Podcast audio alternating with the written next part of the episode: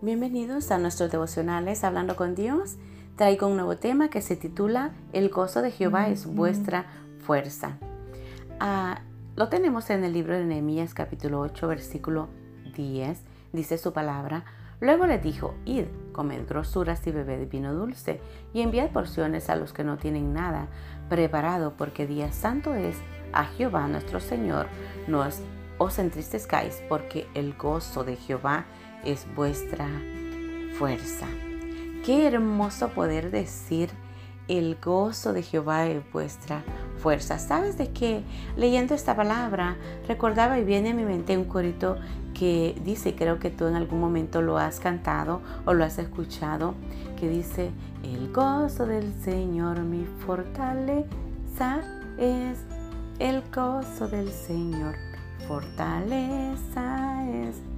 Creo que todos en algún momento hemos escuchado ese coro. Y cuando hablamos de la fortaleza de Dios, estamos hablando de la fuerza de Dios. Y Jehová tiene su fuerza. Y qué hermoso es investirnos de esa fuerza como sus hijos de Él.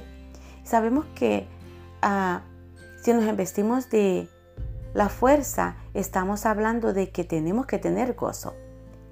¿Por qué razón estaban dando esta palabra al pueblo de Israel, que era que no se entristeciera su corazón porque ellos tenían el gozo de Dios. Pero ¿por qué era que venía el gozo, eh, venía la tristeza para los corazones de este pueblo? Porque precisamente ellos ya habían pasado por mucho dolor, por mucha angustia, que habían quemado todo lo que era el templo de Jerusalén y ahora ellos estaban disfrutando de cuando Nehemías como gobernador y sacerdote, eh, sacerdote extras, escriba y los levitas que hacían entender al pueblo, ellos estaban diciendo y instruyendo al pueblo, diciéndoles de que estaban dedicando un día santo a Jehová. Ah, ¿Por qué razón? Era que estaban dedicando un día santo.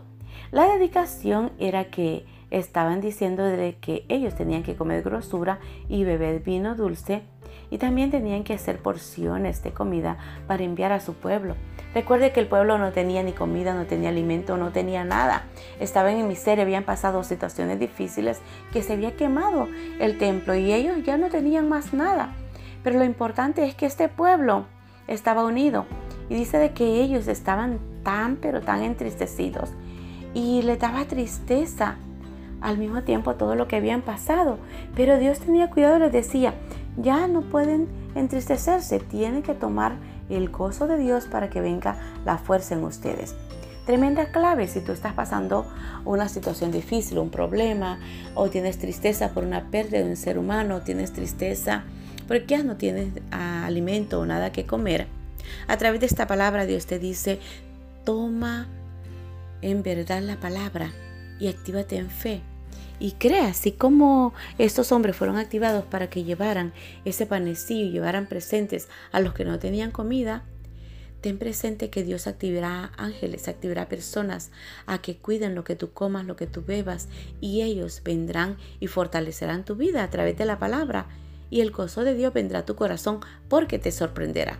Así de que yo declaro una palabra que en esos días Dios te sorprenderá de manera sobrenatural, no sé de qué forma tú quieres que Dios te sorprenda, pero cuando escuches esta palabra, tómala en tu corazón y dile conmigo al Señor, Señor, anhelo que tú me sorprendas. Señor, anhelo que me traigas una sorpresa fuerte, sobrenatural, en poder de Dios a través de el poder del Espíritu Santo de Dios, confortando mi alma, pero sobre todo también llenando mi aljaba de alimento, para que también mi corazón esté gozoso y no esté más entristecido ni enlutado. Así que toma el gozo de Dios, levántate, refuerza tu fuerza y Él te dará la victoria. Se te ama, se te bendice y hasta la próxima.